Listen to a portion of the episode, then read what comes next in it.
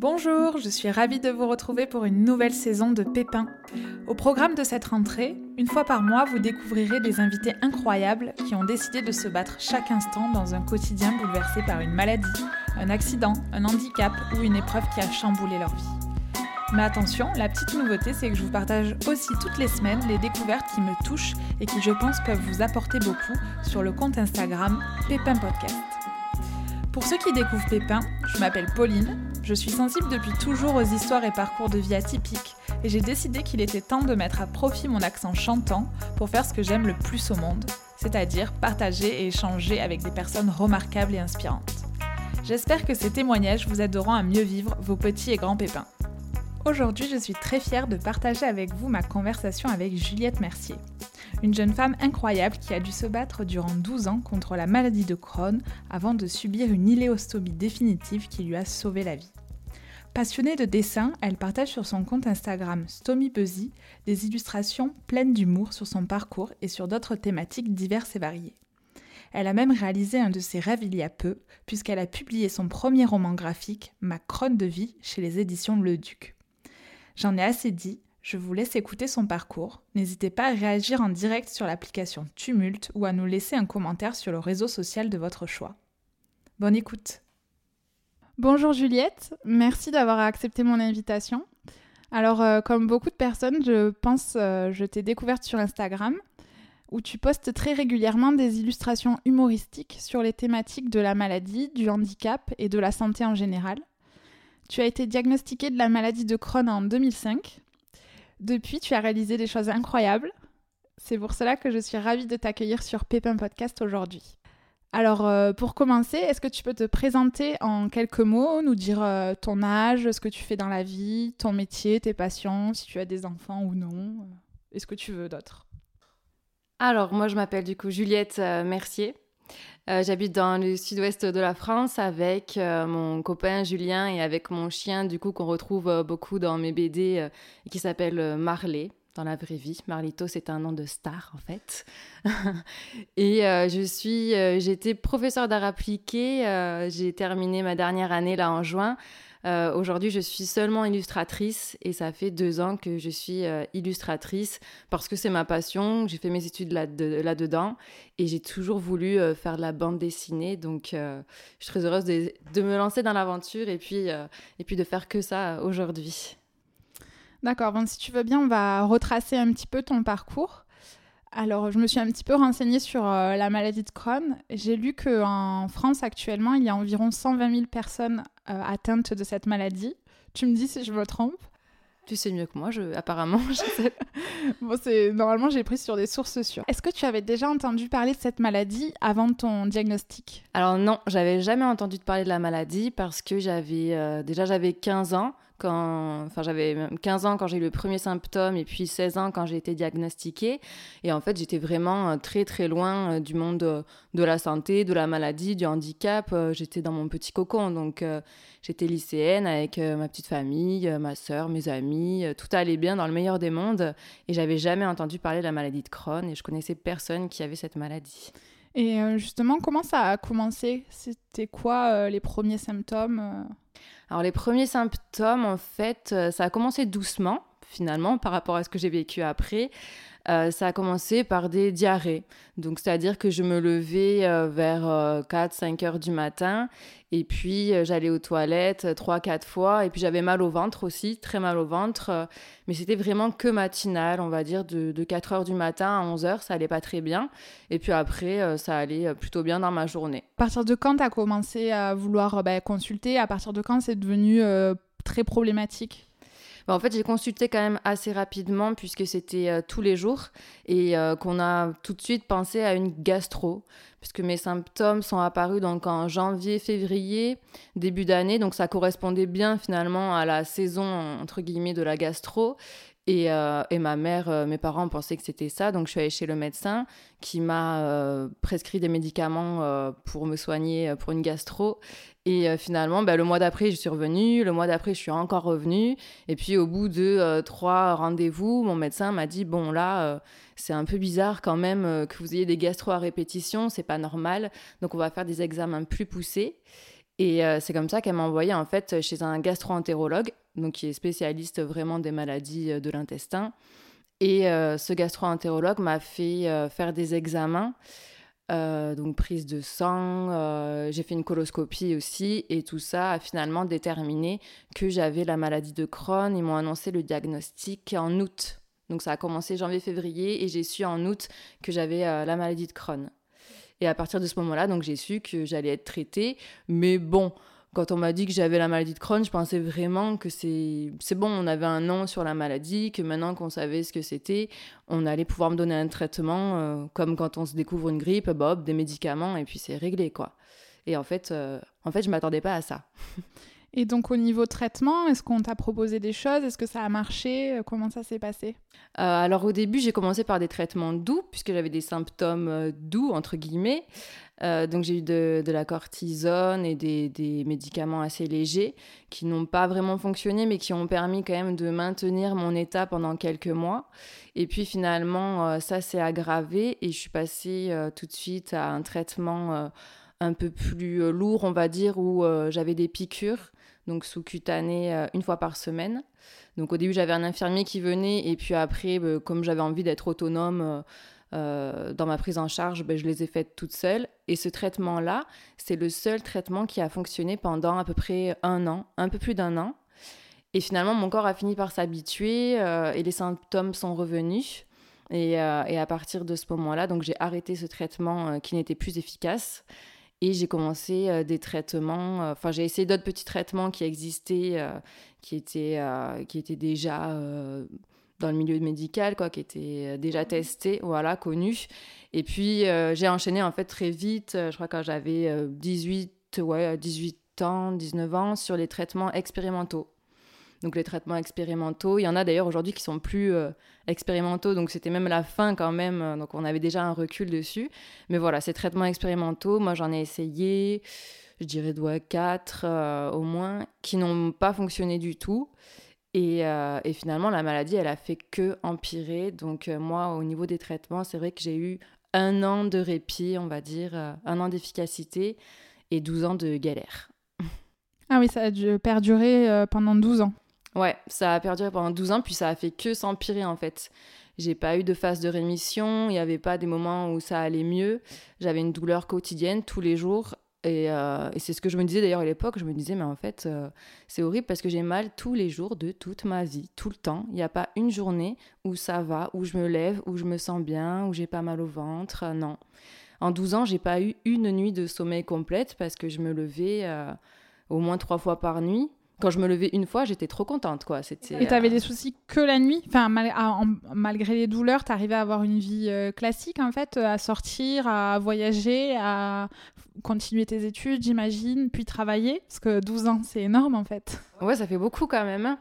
ça fait une bonne partie de la vie. Mais euh, j'ai réussi ouais, à faire euh, à faire tout ça avec la douleur en fait, parce que c'est vrai que j'avais très mal la nuit euh, et, donc j'avais une digestion plutôt nocturne en fait finalement, donc j'allais beaucoup aux toilettes la nuit, mais ça allait on va dire de 2 euh, du matin jusqu'à euh, midi. En fait c'est la nuit et le matin même. Et puis après l'après-midi ça allait un petit peu mieux, j'avais une ou deux crises mais c'était un peu mieux. Et puis le soir c'était quand même mieux ben, parce que je pense que j'étais vide. Donc forcément, j'avais plus cette urgence toilette, mais j'avais quand même une douleur. Et j'ai appris à vivre avec la douleur, en fait, et à, continuer à faire des études, bien que euh, je ne sois pas beaucoup allée non plus en cours euh, pendant cette, certaines périodes. Mais, euh, mais j'ai quand même fait, fait cinq ans d'études, donc j'y suis quand même arrivée j'ai fait la fête parce que ben, j'étais jeune et que je voyais tous mes amis sortir, euh, aller faire euh, les magasins. T'arrivais à manger, euh. enfin à t'alimenter normalement, à boire de l'alcool par exemple. Au début, ouais, ouais. À vivre ta jeunesse comme tout le monde finalement? Ouais, ouais. Pendant un moment, j'ai réussi autour de mes 20 ans, on va dire, j'arrivais à, à, à, faire tout ça, à manger, aller au resto, à picoler. voilà, il n'y avait pas de. Enfin, j'y arrivais en tout cas, même si après je payais les frais à la maison en rentrant, mais en fait, euh, finalement, c'était le même tarif que quand je faisais rien. Donc, euh, autant euh, faire des choses et avoir mal que rien faire et avoir mal, je, je trouvais. Et pareil pour les voyages. Les voyages, je suis partie en vacances aussi, donc des fois, bah, c'était pas j'étais un peu le boulet, quoi, on va dire, parce qu'il faut vivre aussi des fois un peu au rythme de la maladie. On peut pas non plus toujours, toujours pousser. Mais, mais j'ai réussi quand même à, à voyager. Je suis partie en Asie toute seule. Enfin, j'ai fait ce que j'ai voulu malgré la maladie parce que j'avais pas envie de, de vivre, de vivre, en fait, que ça m'empêche de vivre plutôt. Et à ce moment-là, euh, ton entourage, euh, ils étaient, t'as eu de la chance, ils étaient compréhensifs ou c'était compliqué d'en parler, de, d'expliquer euh, ta situation Alors moi, j'ai eu, j'ai des amis d'enfance beaucoup, donc c'est vrai que c'était facile d'en parler. Et puis, je suis quelqu'un de plutôt sociable, donc j'ai pas trop de problèmes avec pour faire des rencontres, etc. j'ai pas de, tabou, donc j'en ai parlé à, à ceux avec qui j'en avais envie d'en parler. Puis les autres, euh, bah, j'en parlais pas, ça se voyait pas non plus tout le temps forcément. Des fois, ils se posaient des questions, des fois, j'avais des remarques. Il y a des gens qui euh, qui ont pas lancé des rumeurs, mais bon, qui se sont interrogés, qui se sont trompés, euh, qui ont jugé sans savoir. Mais de toute manière, moi, j'étais quand même super bien entourée par ma famille et par plein d'amis. Donc pour ça, j'ai eu de la chance parce que ça m'a quand même porté. et ça, c'est super important d'avoir un soutien en fait comme ça. D'accord. Et donc, au bout de 12 ans, qu'est-ce, que, qu'est-ce qui s'est passé? J'imagine que ça s'est aggravé Oui, en fait, au bout de 12 ans, ben, je suis rentrée dans une période où c'était très, très difficile parce que déjà, j'ai commencé à travailler. Et donc euh, là, j'ai eu envie d'être efficace dans mon travail. Donc, j'ai vraiment poussé mon corps euh, dans ces derniers retranchements. J'avais pas envie de faire des arrêts maladie. J'avais envie euh, d'assurer, quoi, hein, comme, comme toute personne qui commence un travail. Et donc, euh, j'ai vraiment, euh, je suis allée au-delà de mes limites. Euh, j'ai commencé à bah, plus me nourrir pour aller travailler. Donc, je m'alimentais plus du tout. Donc, j'ai perdu du poids. Et en fait, c'est un cercle vicieux finalement. on ne mange pas, mais on va travailler. Donc, on, s'épuise, on perd de l'énergie. j'ai fait des allers-retours à l'hôpital pour bénéficier de la nutrition entérale, pour essayer de, de reprendre un petit peu des forces jusqu'au point de non-retour où euh, je faisais 37 euh, kilos pour 1m69. Euh, Donc j'étais toute maigre, je dormais, je dormais tout le temps. Dès que, ben, comme j'étais prof, dès que j'avais une heure de pause, j'avais mon plaid sous le bureau, hop, je me couchais par terre, je dormais. Je rentrais chez moi, je promenais mon chien jusqu'à 19h, hop, je rentrais, je dormais. Enfin, vraiment, j'étais épuisée. Et du coup, là, mon médecin m'a envoyé à l'hôpital. moi, je pensais pour, pour la nutrition entérale, puisque c'était un petit peu maintenant, euh, c'était euh, à chaque fois comme ça. Et en fait, non, on m'a annoncé au bout de trois jours d'hôpital que là, c'était plus possible et que la dernière solution, c'était euh, l'opération de l'iléostomie, du coup, est définitive. D'accord. Et pour ceux qui ne connaissent pas, c'est quoi une nutrition entérale? Ah oui, alors la nutrition entérale, en fait, c'est une nutrition artificielle. Donc moi, ce qu'on faisait, c'est qu'on me passait une sonde par le nez qui allait jusqu'à l'estomac. Et cette sonde, en fait, elle est reliée de l'autre côté à une perfusion euh, qui euh, distribue euh, petit à petit un mélange nutritif en fait qui va permettre de nourrir le corps et de lui apporter les nutriments et l'énergie qu'il n'a pas par l'alimentation normale. Donc on est branché à cette sonde, je crois que ça passe en une dizaine d'heures, donc de 19h au petit matin, on est branché en fait avec un tuyau dans le nez et le, produit qui passe euh, tout doucement. J'ai lu que de plus en plus de personnes sont touchées euh, par cette maladie dans les pays industrialisés et de plus en plus jeunes, euh, ce qui laisse supposer que les facteurs environnementaux comme la, pollution, l'alimentation ou le mode de vie jouent un rôle important dans le déclenchement de la maladie. Est-ce que, avec le recul, euh, tu penses que dans ton cas, tu avais des signes euh, avant-coureurs euh, dans ton enfance par rapport à cette maladie? Et est-ce que tu penses qu'il y a un événement qui a pu la déclencher? Alors justement, j'ai beaucoup cherché et en fait, j'ai jamais trouvé la réponse parce que ben, moi, donc je vivais avec mes parents, ma sœur. Donc déjà, ma sœur a elle a un an et demi de plus que moi. Donc on a, été élevés pareil, on a mangé la même chose, on a vécu au même endroit, euh, on avait une alimentation équilibrée. Euh, on n'avait pas le droit au fast-food en plus, donc euh, mais c'est même pas ça. on faisait du sport. notre maman nous inscrivait à un sport différent chaque année, ou alors quand il y en a un qui nous plaisait, enfin on allait, on avait au moins deux entraînements sportifs par semaine. on allait à l'école. Enfin il s'est rien passé dans ma vie de traumatisant en fait. J'avais vraiment une, enfance normale, tranquille, équilibrée. Donc je sais pas. après, est-ce que c'est est-ce que c'est une fragilité qui fait que toutes ces choses-là, finalement, ça a déclenché chez moi la maladie de Crohn? C'est possible, mais c'est très difficile à dire parce que les, les, patients, les malades de Crohn, ils sont tous très très différents en fait. On a tous des vies différentes, euh, on a un parcours différent, on vit à des endroits différents. Donc recouper les choses pour dire bon, ben c'est peut-être ça, ben, en fait, c'est très compliqué, on ne sait pas. D'accord. Et donc pour revenir euh, à 2017, euh, tu as parlé d'une opération qui s'appelle l'iléostomie. Est-ce que pour ceux qui n'y connaissent rien du tout, tu peux expliquer bah, ce que c'est l'iléostomie? Et ce que c'est la stomie en général et même euh, nous décrire un petit peu à quoi ressemble euh, une poche à stomie, par exemple. D'accord. Alors la stomie, déjà de manière générale, en fait, il peut y en avoir plusieurs.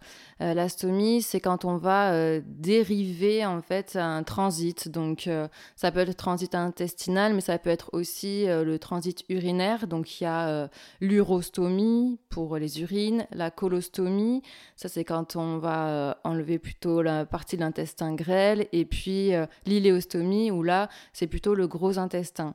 Donc en fait c'est quand il y a un problème à cet endroit-là et qu'en fait, pour soigner la personne, on a besoin de dévier le transit vers l'extérieur euh, pour euh, soit qu'elle se repose, euh, soit qu'elle puisse plus avoir cette partie malade. Puisque moi, en fait, mon iléostomie, on m'a enlevé, on m'a retiré mon gros intestin qui était abîmé par la maladie et qui donc me faisait souffrir. Donc on, me l'a enlevé et la partie saine, on l'a recousu sur l'abdomen en fait. Donc euh, c'est comme si j'ai un morceau d'intestin qui est recousu sur mon ventre. Un morceau d'intestin, c'est comme euh, quand vous faites euh, un bisou avec la bouche, vous avez la bouche en, cul de poule, ben, ça fait un peu ça, quoi. C'est un, un, petit morceau comme ça qui sort, et donc on colle une poche dessus. Donc une poche, c'est simplement un tissu plastique ovale qu'on va coller dessus comme un pansement et qui va permettre donc de recueillir les sels puisque les sels vont s'écouler euh, sans qu'on le sente, enfin sans qu'on contrôle en fait. Donc euh, avec la digestion, ça va couler dedans et cette poche là, on peut la vider et euh, on peut, on doit la changer tous les jours. Euh, ce que moi, j'y connais rien, ce que je comprends pas, c'est pourquoi euh, le morceau d'intestin euh, qui est malade, on l'enlève pas, et puis ensuite on recoue les deux bons morceaux d'intestin. Alors c'est possible parfois, ouais. ça s'appelle une remise en continuité, et c'est possible, par exemple, quand on enlève un petit bout du gros intestin, où là, du coup, on peut rejoindre, recoudre et effectivement reprendre un transit normal. C'est pour ça que des fois, je parle de stomie de repos, parce qu'en fait, euh, on va la poser pendant un mois, deux mois. Et en, par la suite, on va recoudre les morceaux ensemble pour retrouver donc un transit euh, normal euh, par l'anus. Et, et, dans mon cas, par exemple, c'est pas possible parce que c'est comme si l'intestin grêle, euh, c'est pas forcément compatible pour aller directement euh, se recoller au rectum à, l'anus. C'est un petit peu comme si on voulait euh, recoudre, on voulait recoudre sa main à l'épaule. Enfin voilà, on a enlevé. Il manque un trop gros morceau pour pouvoir recoudre les deux morceaux, quoi. C'est ça. Mais t'as super bien expliqué. Enfin, moi, j'ai tout bien compris en tout cas. On en a déjà parlé. Tu as un compte Instagram où tu mets très régulièrement des illustrations. Euh, j'en ai notamment vu une qui parle euh, de l'annonce de l'opération euh, pour l'astomie. J'aimerais savoir ce que tu as ressenti à ce moment-là, quand on t'a annoncé qu'il fallait opérer et que c'était... Et que c'était obligatoire. J'ai senti que c'était obligatoire et que ça, ça me plaisait pas du tout. en fait, ce que j'ai ressenti surtout euh, sur le coup, c'est que j'ai pas trop euh, réalisé parce que la stomie, j'en avais déjà entendu parler. Mon médecin, il avait déjà essayé d'aborder le sujet avec moi et euh, moi, j'ai fermé la porte, je lui ai claqué au nez. Je lui ai dit non, non, on parle pas de ça. C'était pas du tout une solution envisageable. Donc, quand il m'a dit ça sur le coup, j'ai pas trop compris. Je me suis dit non, non, mais il me parle encore de ça, mais ça va pas se passer. Et puis quand j'ai réalisé que ça allait se passer, bah, c'est vrai que là, je me suis posé plein de questions. Euh, j'ai eu peur. Euh, euh, j'ai eu peur pour ma féminité. J'ai eu peur aussi pour ma vie future, que ce soit plus contraignant finalement qu'avec la maladie. j'ai eu peur de me traîner un, gros handicap au quotidien. Et du coup, j'étais pas du tout préparée en fait, surtout qu'il me l'a annoncé un vendredi et que je me faisais opérer le mardi. Donc ça allait très très vite et finalement ça me plaisait pas trop, mais je savais que c'était un peu la dernière chance puisqu'elle m'avait dit que mon pronostic vital de toute manière était engagé et que c'était il n'y avait pas d'autre solution et et puis et puis voilà, les traitements, ça fonctionnait pas. Donc il fallait le faire, c'était obligatoire. Et à partir de ce moment-là aussi, quand c'est obligatoire, je pense que on se dit bon ben j'y vais. Oui, dans ton cas, c'était une question de vie ou de mort, quoi. Voilà, c'est ça. Donc c'était, euh, il fallait le faire. Et euh, ben, comment ça s'est passé à ton réveil euh, Comment s'est passé les, suites de l'opération? Qu'est-ce que quand tu as vu, ben, j'imagine la poche Comment comment tu as vécu les choses? Ben, alors quand je me suis réveillée avec cette poche, euh, j'avais plein d'autres problèmes finalement parce que j'avais un tuyau dans le nez, j'avais euh, un tuyau euh, pour les urines, j'avais deux drains aussi pour nettoyer les plaies. Donc en fait j'étais accrochée dans, de tous les côtés. je pouvais pas me relever, j'étais, j'avais très très mal, j'étais très fatiguée. Et sur le coup, quand je me suis réveillée, la poche, ça m'a pas paru encore faire partie de moi et de mon quotidien. Et je l'ai pas trop trop euh, j'ai pas trop eu peur j'ai pas eu euh, de mouvement de recul. Je me suis pas dit oh là là ça y est euh, non je j'avais surtout mal. Et en fait je me disais bon ben vivement que on arrive à la fin de la convalescence que tout aille mieux et que je puisse ben, en fait faire connaissance avec ma poche et ce nouveau corps. Parce que pour l'instant là j'étais pas du tout en état vraiment de de me demander comment allait se passer la suite des choses euh, au moment du réveil, surtout que je suis restée un moment à l'hôpital parce que j'ai eu pas mal de complications. Donc euh, pour ça, je suis pas un très très bon exemple euh, hyper positif. Il y en a pour qui ça se passe très bien, qui sortent au bout de quelques jours. Et moi, ça s'est pas très bien passé parce que forcément, comme je suis arrivée avec 37 kilos où j'étais épuisée, j'étais au fond, bah pour remonter, c'était beaucoup plus compliqué. Donc il a fallu quand même le temps de que le corps aille mieux, que le corps se soigne, de régler les, petits pépins qui me sont arrivés. Et, euh, et, puis ensuite, j'ai pu m'occuper vraiment de m'adapter et de, de, découvrir euh, ce que c'était que la vie avec une stomie. Est-ce qu'à ce, moment-là, tu as eu droit à un soutien psychologique? Alors en fait, j'avais déjà, euh, en plus, juste avant l'opération, mon médecin qui a eu la bonne idée de me faire rencontrer deux jeunes femmes qui avaient à peu près mon âge et qui avaient été opérées quelques années avant et qui allaient très bien. Et euh, je me suis liée euh, d'amitié avec euh, l'une d'entre elles qui est revenue me voir après l'opération. Et en fait, cette personne-là a été très importante au niveau du soutien psychologique parce que j'arrivais à me projeter. Je la voyais, elle était dynamique, sympa, drôle, jolie, elle travaillait, elle avait un copain, enfin tout allait très bien. Et du coup, je m'accrochais un petit peu à ça. Après, j'avais ma famille qui m'aidait beaucoup puisque mon père a, arrêté de travailler tout le temps où j'étais à l'hôpital. Donc, euh, il était là toute la journée, en fait. Le pauvre, il m'a supporté. Il était, il était dans la chambre d'hôpital à lire des BD, à regarder de la télé avec moi. Enfin, c'était nul, mais heureusement qu'il était là parce que du coup, euh, je m'accrochais beaucoup à lui. quoi. C'était vraiment euh, l'épaule dont j'avais besoin. Et après, au niveau médical, bah, le personnel, euh, quand même, euh, mais le personnel soignant est exceptionnel.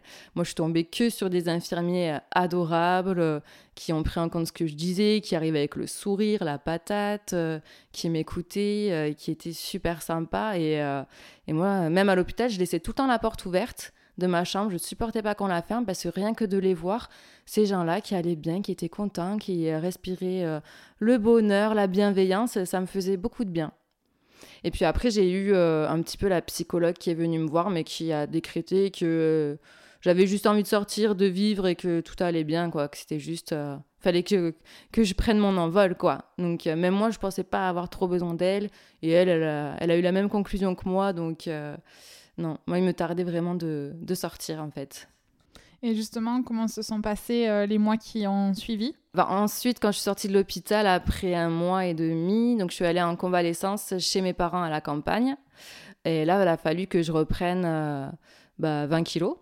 Donc c'était trop bien. c'est le régime inversé, c'est le régime dont tout le monde rêve. Il fallait que je me gave de tout ce que j'aimais. Puis alors j'ai redécouvert tout ce, tout ce dont je m'étais privée pendant des années. Donc euh, j'ai mangé des cornflakes, euh, des fougasses, enfin que des trucs euh, hyper sains quoi. Pour, pour reprendre un petit peu du poil de la bête. Aussi ça aide au moral.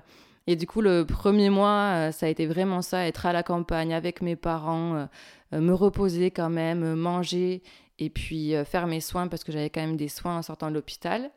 Et puis au bout d'un mois, au bout d'un mois, ben, ça y est, j'ai recommencé je me suis lancée. Je me suis lancée dans cette euh, nouvelle vie, dans cette deuxième chance. Euh, j'ai pris euh, mon camion aménagé, mon chien, je suis allée sur la côte. j'ai j'ai fait tout ce que je voulais. Je suis allée au resto, j'ai fait du surf, des randonnées. je suis allée en boîte aussi, beaucoup. J'ai fait la fête. Enfin, vraiment, j'ai profité. dès que ça allait mieux, j'avais envie vraiment de profiter. D'ailleurs, même les journées où je faisais rien, bah, je déprimais. Ça me faisait tellement de peine d'avoir gâché euh, deux heures à rien faire. Enfin, j'avais l'impression que je courais en fait après euh, cette liberté qui m'avait manqué. J'avais vraiment besoin de, faire plein de choses euh, et, et, de le faire sans stress et sans avoir mal. Je trouvais ça trop trop bien, incroyable. Ouais, j'ai lu que hum, tu as dit dans une interview que la poche, euh, pour toi, la, enfin, la stomie et la poche, ça a été comme une libération. Ah ouais, ça a été une libération, ouais. J'imagine que tu avais euh, retrouvé de l'énergie aussi. Ben oui, j'ai retrouvé de l'énergie. Ben, j'ai retrouvé beaucoup l'envie. Et puis, euh, comme j'avais plus du tout de symptômes, donc j'avais plus mal au ventre, j'avais plus d'urgence toilette, euh, en fait, d'avoir été très très malade pendant 12 ans, finalement, ça a été une chance, entre guillemets, parce que j'ai pu comparer euh, le, confort de vie qui me manquait et ce que j'avais aujourd'hui avec la stomie. Donc avec euh, la maladie, c'était le stress d'aller aux toilettes, les douleurs, pliées en deux, tout ça. Avec la stomie, bah, j'ai pas le stress d'aller aux toilettes, au contraire, j'y vais plus du tout, donc enfin pratiquement plus par rapport à ce que j'allais avant. j'ai pas de douleur, donc je suis pas pliée en deux. Euh, donc euh, tout va bien, quoi. C'est vrai que le mental, du coup, tout de suite, tout va mieux et on se sent, euh, on se sent capable de, de, faire plein, plein de choses. Donc c'est ça qui fait du bien, ouais. De retrouver une vie normale, en fait. Donc physiquement, plus aucune douleur? Non, plus aucune douleur. Psychologiquement, c'est vrai que tout ce qui concerne les problèmes digestifs, le pipi, le caca, les gaz, c'est plutôt des sujets tabous dans notre société. je sais qu'aujourd'hui, tu en parles librement. Est-ce que ça a toujours été le cas? Et notamment euh, dans, tes relations sentimentales, j'imagine qu'il a fallu euh, bah, aborder le sujet euh, de la poche. Est-ce que ça a été facile pour toi Ah non, non, non, non, j'ai, j'ai un peu arrangé la vérité. J'ai pas menti, mais bon, un petit peu quand même. Surtout que moi, j'ai rencontré mon copain que j'ai gardé aujourd'hui. euh, je l'ai rencontré euh, en août et donc euh, je suis sortie de l'hôpital euh, début juin. Donc en fait, j'ai recommencé vraiment à vivre juillet-août et paf, j'ai rencontré mon copain. Ouais, très vite. J'avais encore même des problèmes de poche, des problèmes de matériel. Enfin, tout n'était pas encore parfaitement calé. Mais je l'ai rencontré à ce moment-là et c'est vrai que bah, au bout d'un moment, c'est surtout que c'était au bord de la plage, donc j'étais en maillot, donc c'était, je pouvais pas le cacher. Et quand il m'a demandé ce que c'était, ben, j'ai pas euh, tout de suite expliqué euh, dans les détails ce que c'était. J'ai dit que je m'étais fait opérer et que j'avais pas envie d'en parler. Et parce que c'est vrai que sur le coup, c'est pas très glamour et qu'on n'a pas envie de parler euh, caca, maladie avec son flirt, quoi. Donc, donc je n'ai pas expliqué tout de suite. Et puis quand les choses sont devenues sérieuses, ben, je lui ai expliqué. Et, et puis ça s'est bien passé, quoi. Ça a absolument rien changé entre nous. Mais même avant, avec la maladie de Crohn, c'est vrai qu'avec euh, avec, j'avais un, flirt ou un copain, j'étais bien obligée de dire que j'avais mal au ventre, mais je disais pas que j'avais la diarrhée ou que. Euh, tu rentrais pas dans les détails, quoi. Ouais, voilà, j'essayais de pas, de pas trop en parler, mais il fallait bien que je signifie que j'avais un petit problème parce que sinon. Euh, j'allais passer pour quelqu'un un peu de chelou, quoi. C'était un peu de bizarre. tu devais énormément prendre sur toi, quoi. Voilà, c'est ça. Si après tu dois cacher euh, pourquoi tu es fatigué, pourquoi tu dois aller aux toilettes, pourquoi finalement au dernier moment tu décides de pas aller euh, à une sortie ou quoi. Euh, c'est c'est fatigant, quoi, à la longue, j'imagine, de se justifier. Ok. Donc dans tes illustrations, tu abordes aussi le sujet de la féminité, de la sexualité. J'imagine que tu t'es posé toutes ces questions. Comment tu as fait pour euh, ben, te sentir à nouveau féminine ou désirable, ou en tout cas euh, le rester? Je pense que la première chose, c'est que j'ai pris 20 kilos. Du coup, euh, en fait, c'est tout bête, mais c'est vrai qu'avant... Et au début, quand je me suis regardée avec la poche, ben, je trouvais ça moche. J'avais 28 ans, donc je trouvais que c'était euh, que ça gâchait un petit peu euh, ma jeunesse, euh, mon physique, que ça allait pas être joli. Et puis finalement, je faisais 37 kilos, donc déjà j'étais pas au top. Hein. Je, je remarquais pas, mais j'ai compris après. Et au fur et à mesure de reprendre du poids, bah, j'ai retrouvé un corps euh, plus féminin, en tout cas mon corps féminin que j'avais avant la maladie, avec euh, des formes, avec euh, des cuisses, des fesses, des seins, du ventre, enfin tout ça, alors que moi j'avais la peau sur les os et c'était pas ça mon corps à la base. Donc j'ai retrouvé le corps que j'avais, qui est pas parfait, mais qui est quand même mieux que le corps malade, puisqu'il me porte et me permet de faire tout ce que je veux. Et, et au fur et à mesure, en plus, je me suis rendu compte que la poche, si on veut pas la montrer, on la montre pas. On peut mettre un grand t-shirt, on peut mettre une robe, on n'est pas tout le temps obligé non plus euh, de l'exposer, donc c'est quand même un peu un avantage. Et, euh, et, puis maintenant, je peux même m'en servir comme accessoire, puisqu'il y a des housses euh, qui embellissent un petit peu. Donc maintenant, l'été, ça ne me dérange pas de mettre un petit t-shirt, de montrer la poche. et finalement, c'est comme ça que je me, je me suis rendu compte que ça pouvait se customiser, que tout autour, quand même, il y avait plein de choses. Quoi. Je ne me, réduis pas, je me résume pas à un ventre.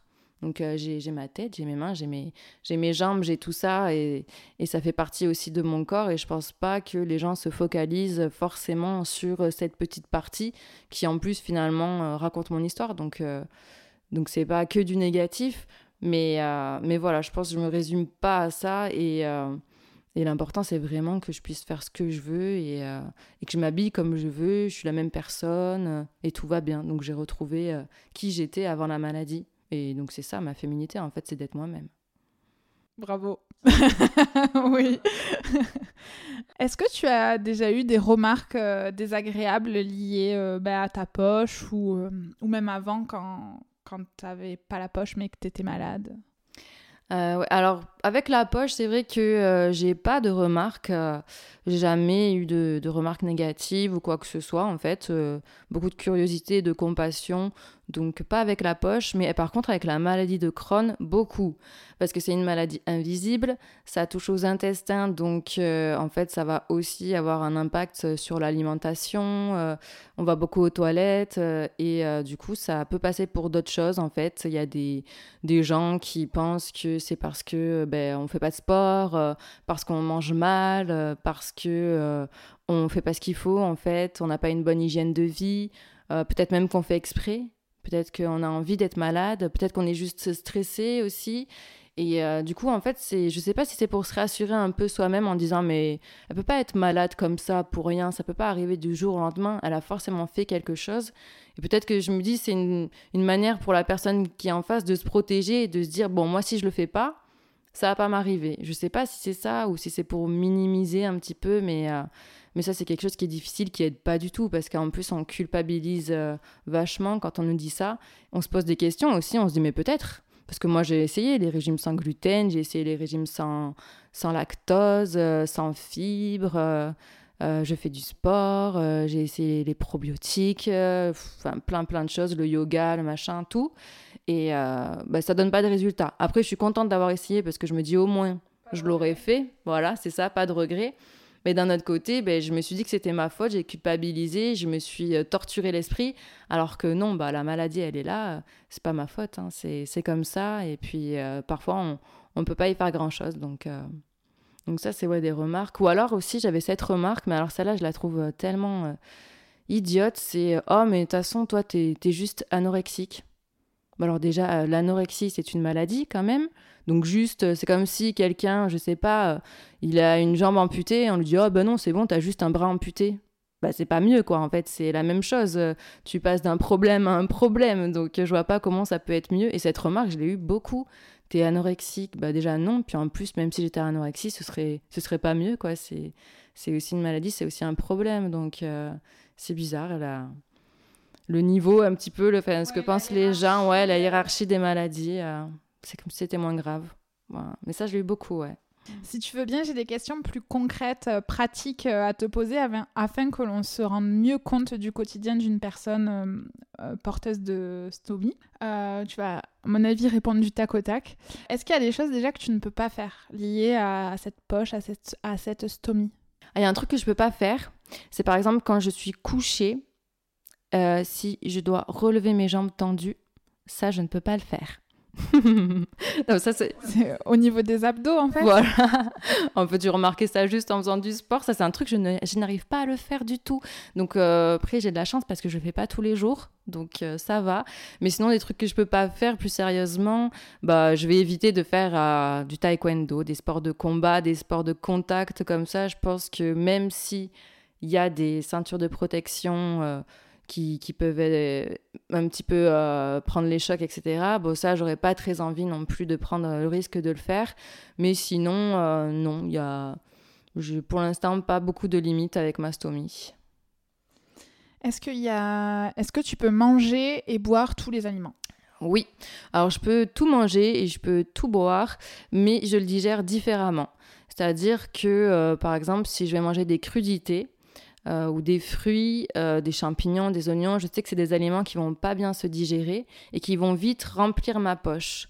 Et du coup, c'est mieux de les couper avec euh, du riz, enfin pas de manger que ça, parce que sinon, vraiment, je vais avoir la poche qui se remplit, il va falloir la vider, ça va être de l'eau, donc ça peut provoquer aussi des irritations, des brûlures.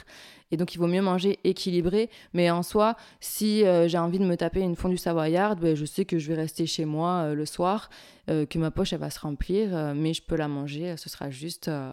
je m'adapte un peu après pour aller aux toilettes.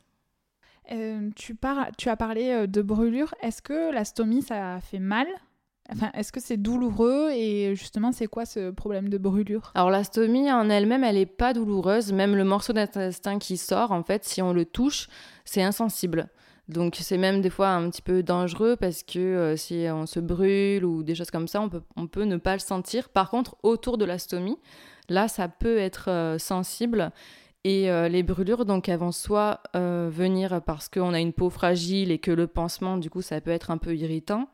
Et ça peut être aussi parce que ben, on a mangé euh, une salade et que en fait les sels vont être très liquides, donc vont toucher la peau et c'est très irritant en fait pour la peau. Et donc à partir de là, on peut avoir des brûlures autour de l'astomie et, et, des problèmes avec le pansement pour qu'il colle, etc. Donc moi, j'ai de la chance parce que j'ai une peau qui euh, réagit bien, qui n'est pas très sensible et donc euh, ça va. Mais je sais qu'il y a des gens pour qui c'est plus difficile, euh, qui ne supportent pas le socle, le pansement, qui ont plus de mal avec ça et qui ont des vrais problèmes au quotidien. Moi, c'est vrai qu'avec la stomie, quand même, j'ai de la chance d'avoir une stomie qui est solide en fait. C'est pas le cas de tout le monde. Est-ce que tu peux te baigner? Mais tu l'as déjà dit. Mais tu as dit que tu avais fait du surf. Donc oui, tu peux te baigner sans problème, avec la poche, carrément, ou il faut mettre euh, autre chose euh? Euh, Non, je me baigne avec la poche. Après, j'ai toujours une petite appréhension quand j'ai une grosse vague qui m'arrive dessus, mais sinon je la tiens. Enfin, vraiment, en plus, il y a des, on peut mettre des renforts, on peut avoir un collant qui est un peu plus épais en demandant à son fournisseur de matériel, mais on peut se baigner. Après, par exemple, pour le surf, euh, c'est un peu particulier parce qu'on est couché sur sa planche, donc on est couché sur la stomie. Et du coup, je ne peux pas rester euh, deux heures dans l'eau en, étant appuyé sur ma stomie euh, qui est humide en fait pendant deux heures. Donc je vais en faire une demi-heure, une heure. Et puis après, je vais sortir de l'eau. Je vais peut-être changer la poche directement ou, ou, ou, pas si elle est encore assez collée. Mais voilà, je ne peux pas me baigner non plus. Enfin, ça dépend ce que je fais comme activité, mais c'est à surveiller. Est-ce qu'avec une stomie, on peut avoir des enfants? Oui, oui, alors j'en ai pas, donc euh, je n'ai pas essayé, mais c'est possible. Euh, et, je sais que je suis des personnes un peu sur Instagram justement qui avaient, euh, qui qui étaient enceintes avec la stomie, donc c'est possible. Je pense qu'il y a un suivi médical un peu plus poussé. Parce que du coup ça peut peut-être amener un peu plus de complications. Enfin. il faut quand même, faut quand même avoir un bon suivi, mais en soi, euh, la stomie intestinale, elle n'a va, elle pas de rapport finalement avec, euh, avec nos organes reproducteurs qui donc euh, devraient fonctionner. Ok. Est-ce que quand on a une stomie, on est plus souvent malade ou un peu plus fatigué ou pas forcément? Alors malade, non. Moi, je suis quelqu'un qui... Je ne suis pas beaucoup malade, d'ailleurs heureusement, parce que c'était suffisant la maladie de Crohn, mais sinon non, donc ça change rien la stomie. Mais par contre, c'est vrai qu'on est plus fatigué on est plus fatigué parce que forcément on digère plus vite euh, les aliments, donc les nutriments passent plus vite et on n'ingère pas forcément tout. Ou tu manges plus en quantité pour... euh, Non, moi j'ai toujours gardé un petit appétit, j'ai jamais eu un gros appétit et je l'ai gardé. Après, il y a des personnes qui compensent en mangeant plus, ouais. Ça, ça dépend vraiment Parce des que gens. du coup, tu absorbes beaucoup, vu que tu as un bout d'intestin que tu n'as pas finalement, enfin, qui était celui qui était malade, tu absorbes beaucoup moins euh, bah, de nutriments que ce que qu'une personne qui a l'intestin euh, sain, quoi. Oui, mais comme moi c'est le gros intestin qui euh, n'est plus là, quand même j'ai tout le début de ma digestion.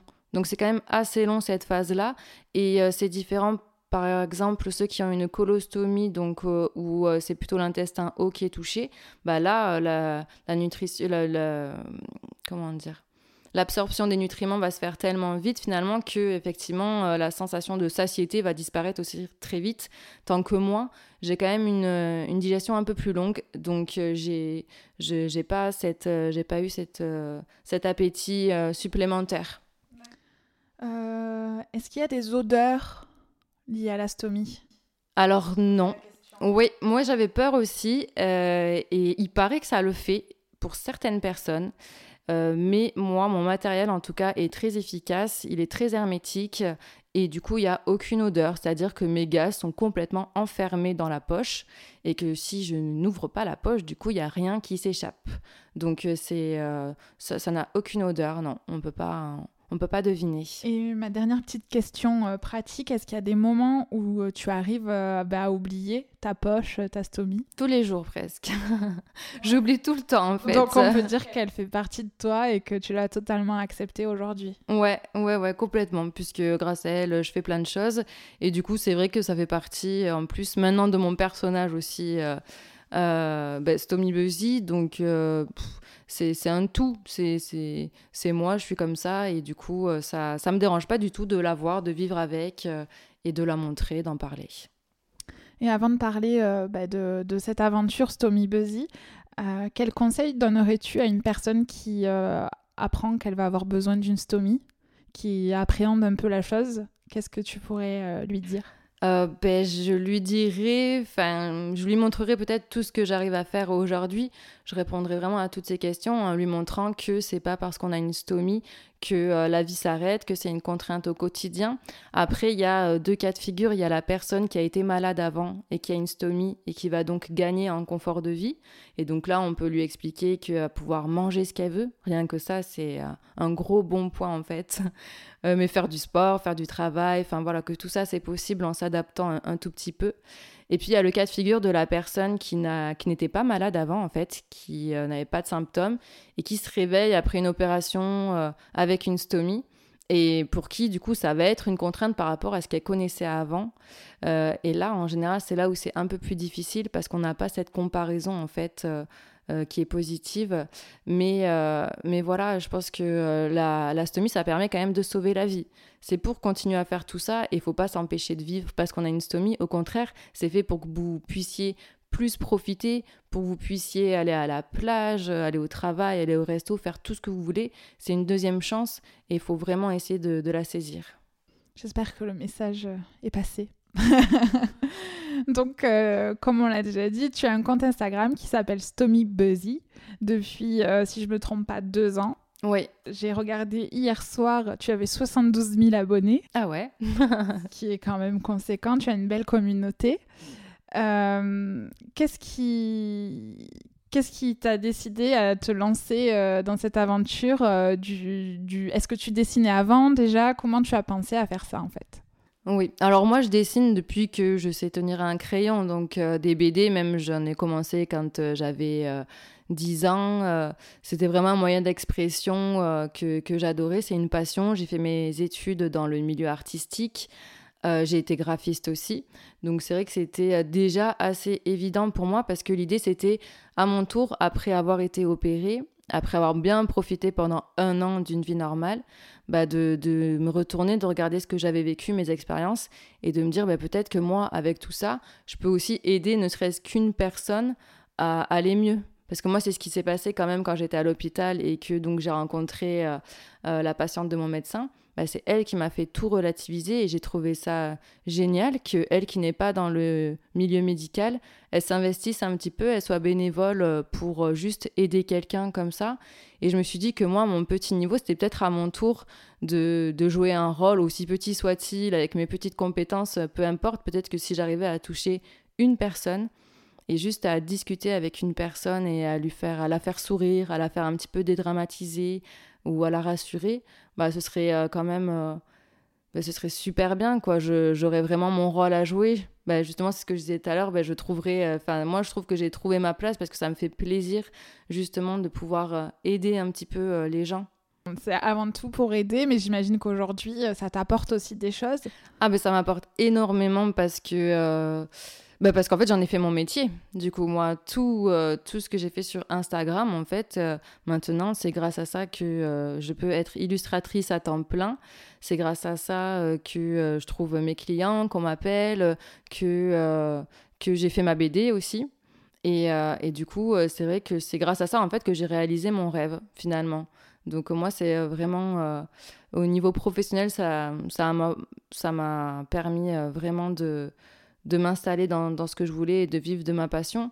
Et puis, euh, et puis après, euh, ça me redonne foi en l'humanité tous les jours. J'ai une communauté qui est très, très bienveillante. J'ai de la chance d'avoir des gens qui sont super gentils, qui sont rigolos, euh, qui prennent les choses au second degré et des fois, j'ai un peu peur de faire une blague un peu décalée où je me dis, oh là là, ils vont rien comprendre, je vais être toute seule dans mon délire. En fait, pas du tout, je vois qu'on est plein dans mon délire.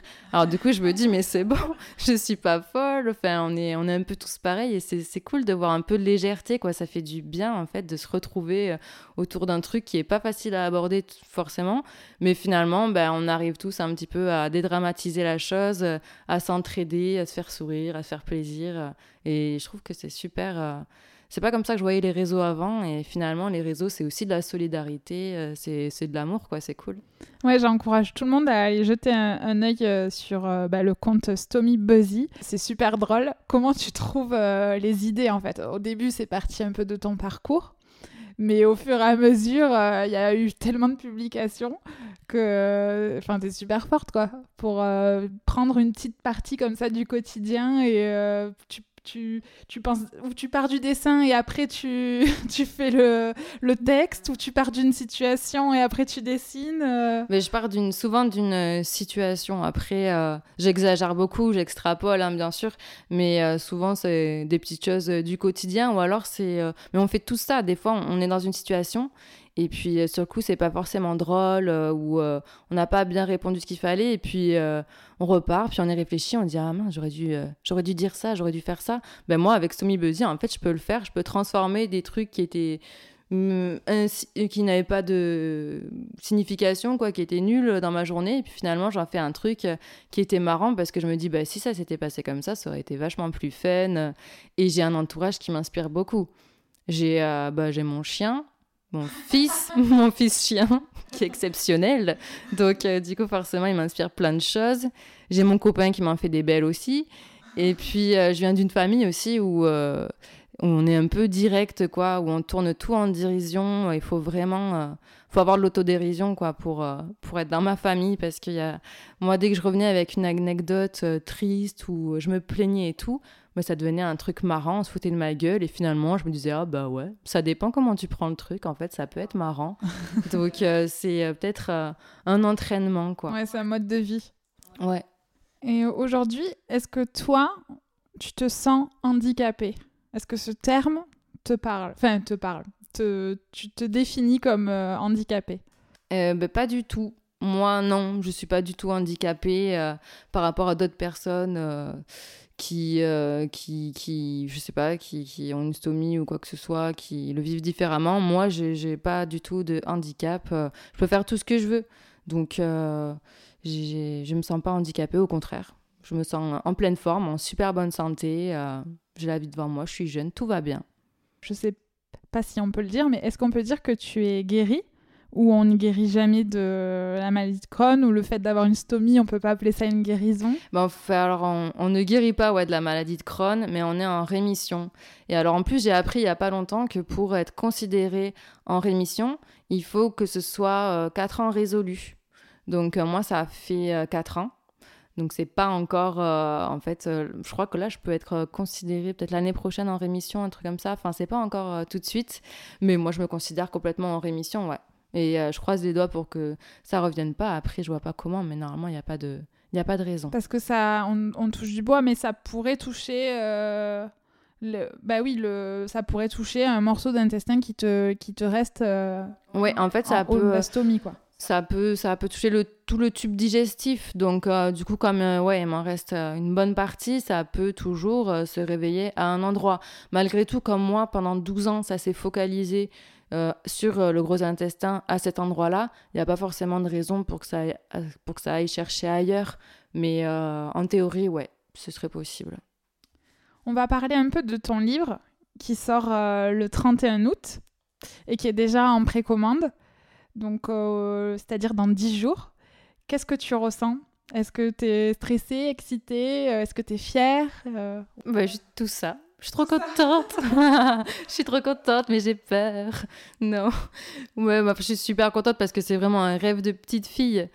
Euh, moi, comme je disais, des BD, j'en faisais depuis que j'étais petite, donc euh, forcément avoir la mienne. En plus, c'est un roman graphique, donc en fait, c'est une grosse BD euh, qui fait plus de 200 pages, donc c'était un gros, gros travail. Et je suis très, très contente, en plus, d'être tombée sur une maison d'édition où il y avait des...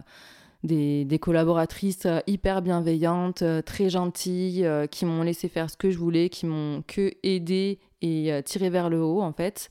Et du coup, je, suis, je suis fière, je suis contente. J'espère que ça parlera à d'autres personnes qui se sentiront euh, rassurées euh, et qui, qui rigoleront aussi, euh, qui dédramatiseront un petit peu la maladie. Et je suis super stressée aussi bah, parce que j'ai peur qu'ils me disent, mais en fait, c'est nul quoi. non.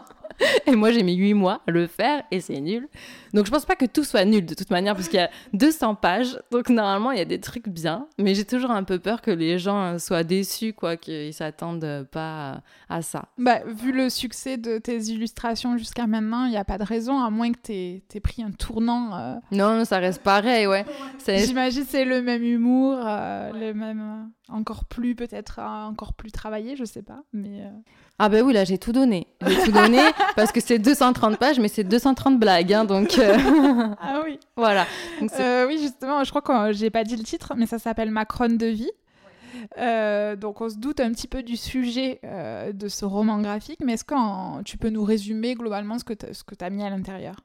Alors du coup, ma de vie, ça va parler de mon histoire de malade, donc des premiers symptômes avec le diagnostic de la maladie, euh, jusqu'à l'iléostomie et l'acceptation avec cette nouvelle vie en fait. Donc c'est vrai que j'aborde dedans euh, plusieurs sujets, plein de thèmes euh, avec bah, les traitements, le suivi médical, les rapports avec mes médecins qui se sont pas toujours très très bien passés.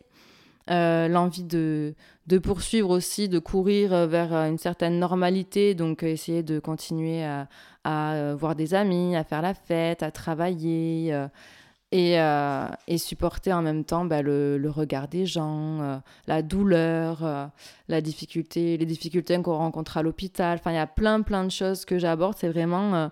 j'ai pris. pris ma vie, puis je l'ai divisée en chapitres et j'ai essayé de raconter au mieux ce que je vivais par rapport à la maladie en essayant d'aborder plein, plein de thèmes différents autour de ça. Et donc, où on pourra l'acheter? Oh, partout. On peut l'acheter, euh, on peut l'acheter dans les librairies, on peut le commander dans les librairies, on peut la commander sur internet, euh, sur euh, Cultura, la Fnac, Amazon, et, et puis voilà, c'est déjà pas mal. Et tu vas organiser des dédicaces? Mais j'aimerais bien. Moi, je le veux dédicacer. ah, mais pas de souci. Le seul problème, c'est que je mets une heure pour faire une dédicace parce que je me suis entraînée cet été au cas où. je suis super lente. Mais bon.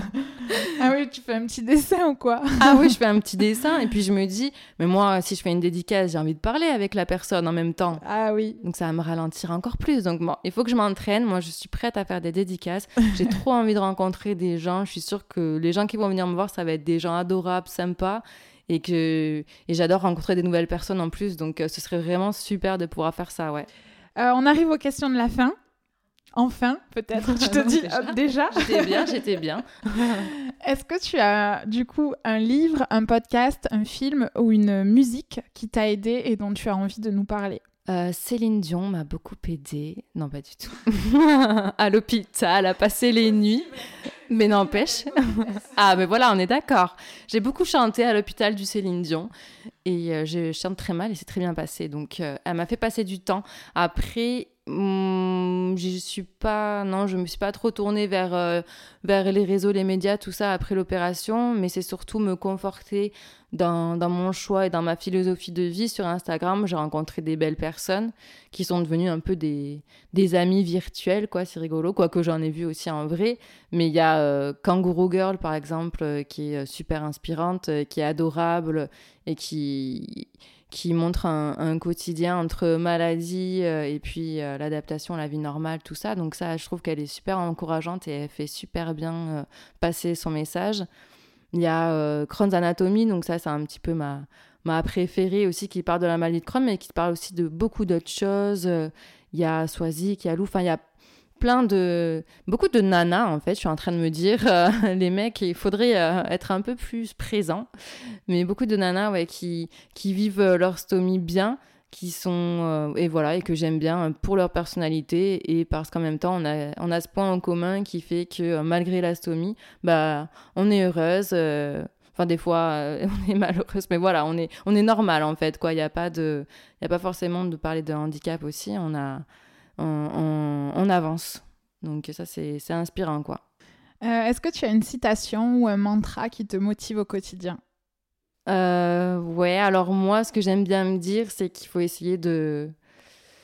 Il faut essayer de faire des petits riens, notre bonheur au quotidien, parce que euh, bah, moi j'ai cru que j'allais mourir, donc maintenant que je vis et que tout va bien, il y a plein plein de choses auxquelles je faisais pas attention avant et finalement euh, que je trouve incroyable et euh, superbe. Ça peut être rien que bah, s'ennuyer. Franchement, c'est on a de la chance des fois de s'ennuyer quoi.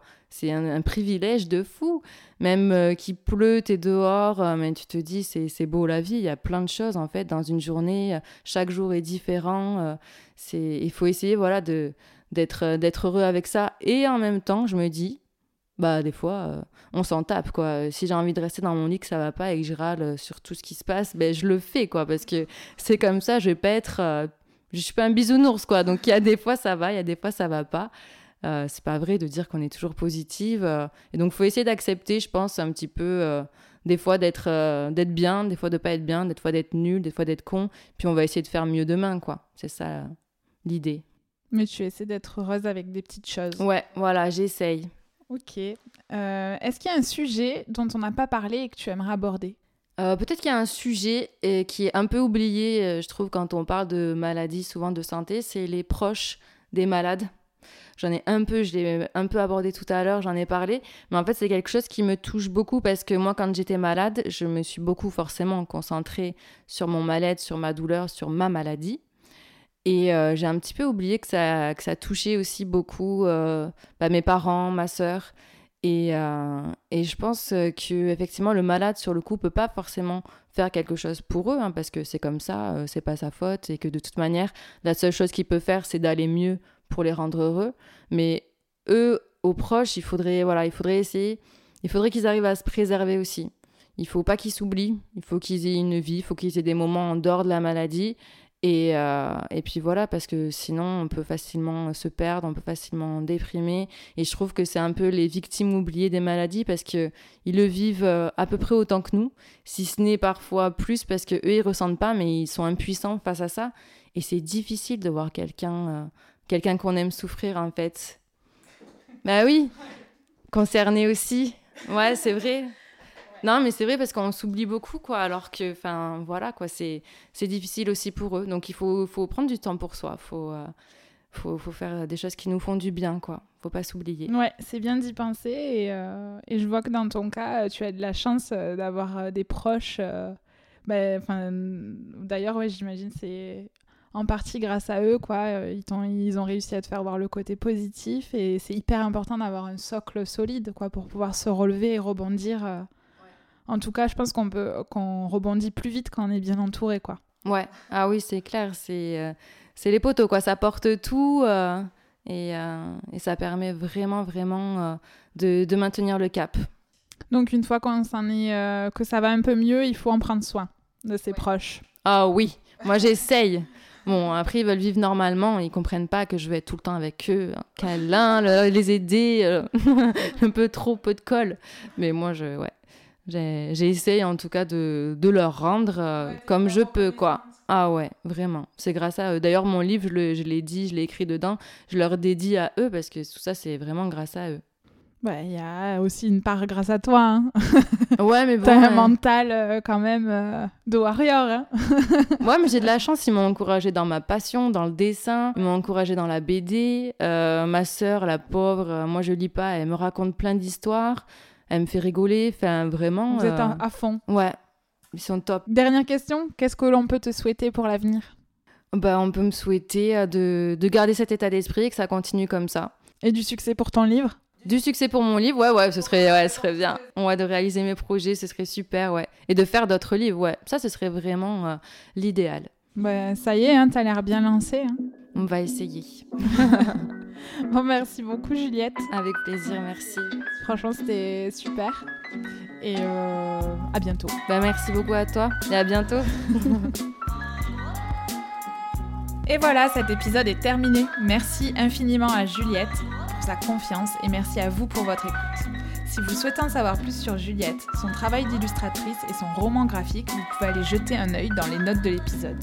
Enfin, si comme Juliette ou mes invités précédents, vous avez envie de raconter votre histoire derrière le micro de Pépin, vous pouvez me contacter par mail à pépinpodcast.gmail.com. Dernière petite info avant de vous quitter, ce mois-ci je vous donne rendez-vous le 15 octobre pour la sortie d'un nouvel épisode hors série. Si vous voulez en savoir plus sur la thématique, je vous invite à me retrouver sur le compte Instagram de Pépin Podcast.